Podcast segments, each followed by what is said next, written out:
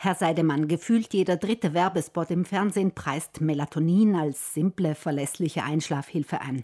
Was bringen diese Sprays und Pillen tatsächlich? Wenn es um Melatonin geht, sprechen wir von einem sehr gut erforschten und auch einem der sichersten Mittel gegen Schlafstörungen, das nicht abhängig macht und die Einschlafzeit nachweislich verkürzen kann. Hierbei haben die Sprays, die unter die Zunge gesprüht werden, gegenüber den Tabletten den Vorteil, dass sie im Allgemeinen schneller wirken und auch effektiver sind, da bei den Tabletten ein großer Teil des Wirkstoffs direkt im Körper abgebaut wird, bevor er seine volle Wirkung entfalten kann. Kann man denn auch zu viel von solchen Helferlein einnehmen?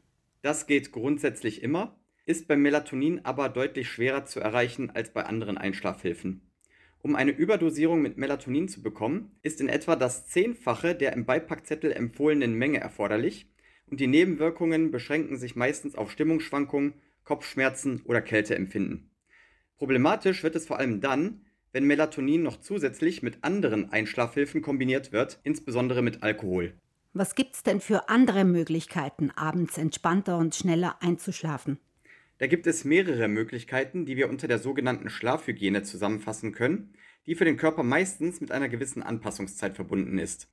Die ideale Umgebungstemperatur zum Einschlafen liegt bei 19 Grad Celsius und es hat sich bewährt, das Zimmer so dunkel wie nur möglich zu halten, das Bett nur zum Schlafen zu nutzen und auch gegebenenfalls eine Schlafbrille zu benutzen. Außerdem ist es wichtig, keine elektronischen Geräte mehr zu benutzen und einen Blaulichtfilter, insbesondere für das Smartphone, zu nehmen. Ich stell's mir aber auch schwer vor, den Kopf zwingen zu wollen, mit dem Rattern aufzuhören, oder? Den Kopf dazu zwingen zu wollen, abzuschalten, ist einer der größten Fehler, die wir im Umgang mit Schlafstörungen machen können und wird nicht funktionieren. Das liegt daran, dass dadurch Druck und Anspannung im Körper erzeugt wird, die ihn in eine Art Bereitschaftsmodus versetzen und an der Entspannung hindern.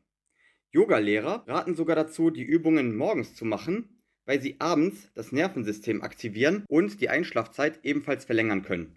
Wenn jemand nun doch eine kleine Unterstützung braucht, wäre es besser, dann irgendwann auch wieder damit aufzuhören. Stichwort Gewöhnungseffekt.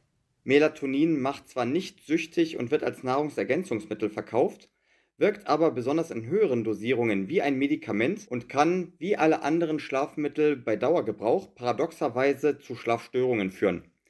Wichtig ist auch, dass Melatonin mit bestimmten anderen Medikamenten nicht kombiniert werden sollte, wie beispielsweise Blutverdünnern oder einigen Antibiotika.